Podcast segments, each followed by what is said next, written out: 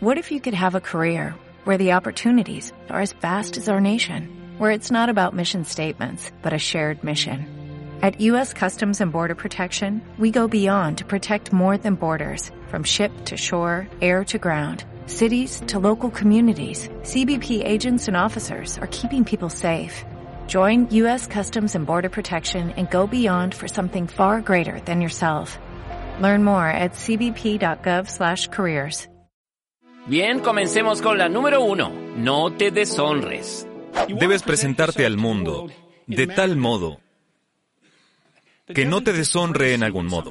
Podría ser un buen modo de pensarlo. Y no quieres deshonrarte porque las consecuencias son la desregulación emocional, más dolor y menos emociones positivas. El mejor modo de presentarte es parándote erguido, estirándote, ocupando algo de espacio y mostrándote vulnerable al hacerlo porque estás abriendo tu cuerpo. Pero es una señal de confianza. La gente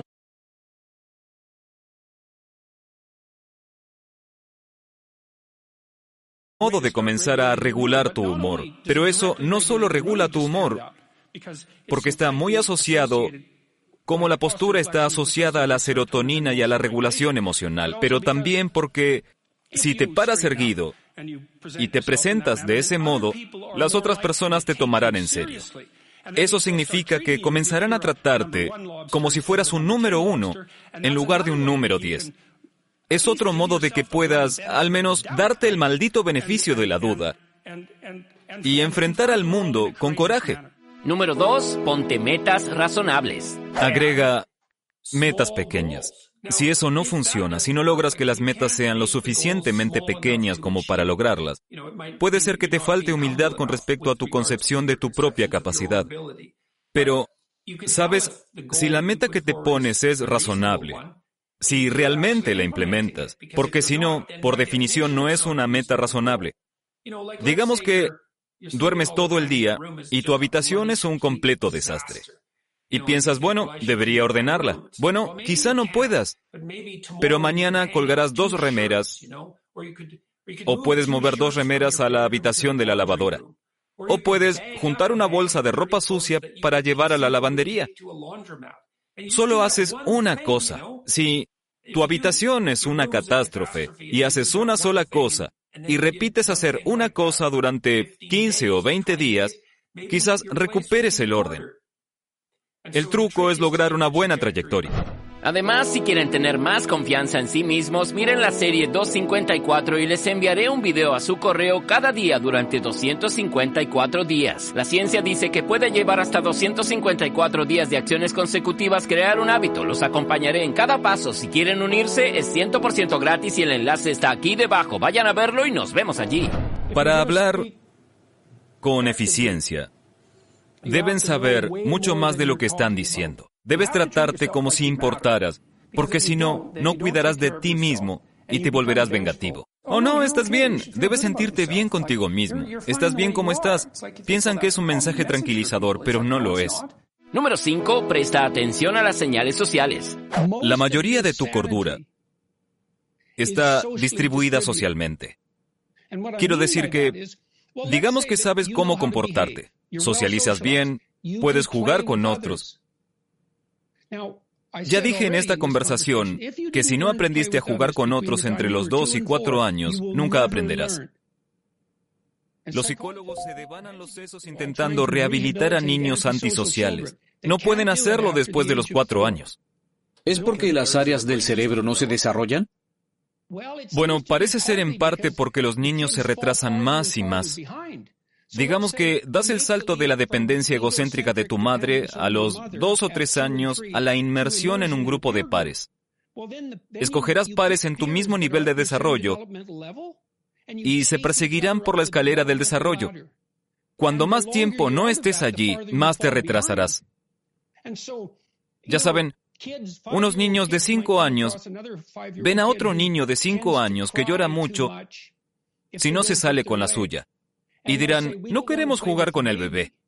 Y lo que dicen es, tenemos que encontrar a alguien en nuestro nivel de desarrollo mental que comparta nuestro horizonte para poder ayudarnos mutuamente en nuestro desarrollo. No dicen eso, obviamente, pero esa es la situación. Los niños se ponen pruebas cuando se conocen.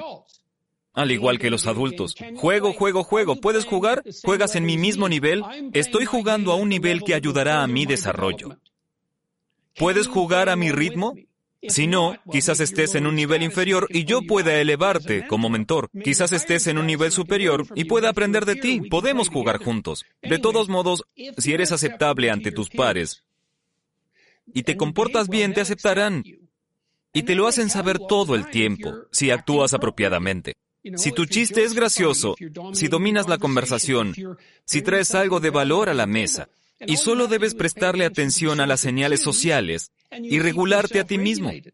Número 6. Trátate con cuidado. Debes tratarte como si fueras alguien que quieres. Leí un trabajo de Myung hace un tiempo. Era una meditación sobre el mandato de tratar a tu prójimo como tú quisieras ser tratado, algo así. Mion señaló, y me gustó mucho, que no era un mandato ser amable con otros. Era una invitación a la reciprocidad. Era algo así. Debes definir cómo te gustaría que te trataran, como si estuvieras cuidando de ti mismo y cómo te gustaría que la gente respondiera a ti. Es más importante. Imagina que tienes un hijo al que quieres mucho y alguien dijera, la gente tratará a este niño exactamente como tú quieras, pero debes definir cómo es eso. Entonces, deberías sentarte y pensarlo durante un mes y pensarás, bueno, ¿cómo quiero que traten a mi hijo? No quieres que todos sean amables con él. Quieres que la gente lo desafíe y lo discipline y que le digan cuándo se equivoca. No quieres que todos sean amables. Eso es patético.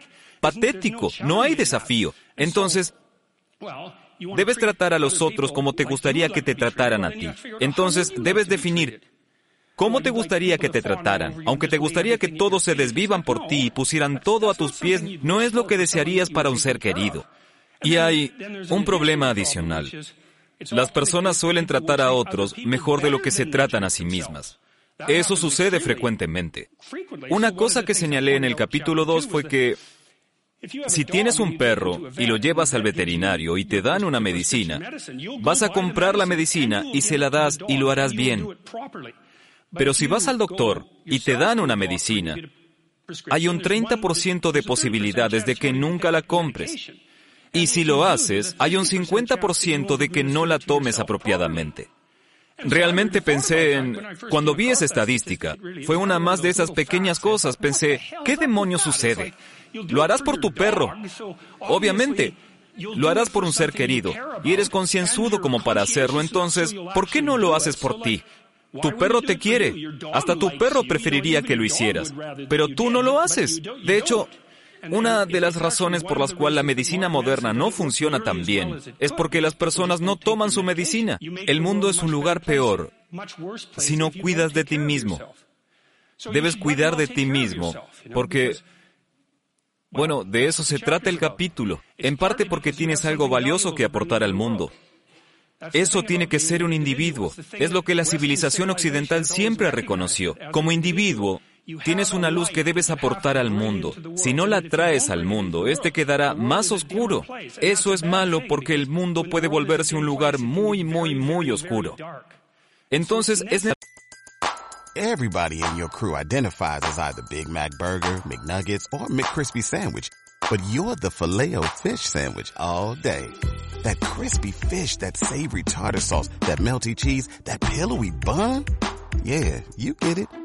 Every time. And if you love the filet of fish, right now you can catch two of the classics you love for just $6. Limited time only. Price and participation may vary. Cannot be combined with any other offer. Single item at regular price. Ba da ba ba ba.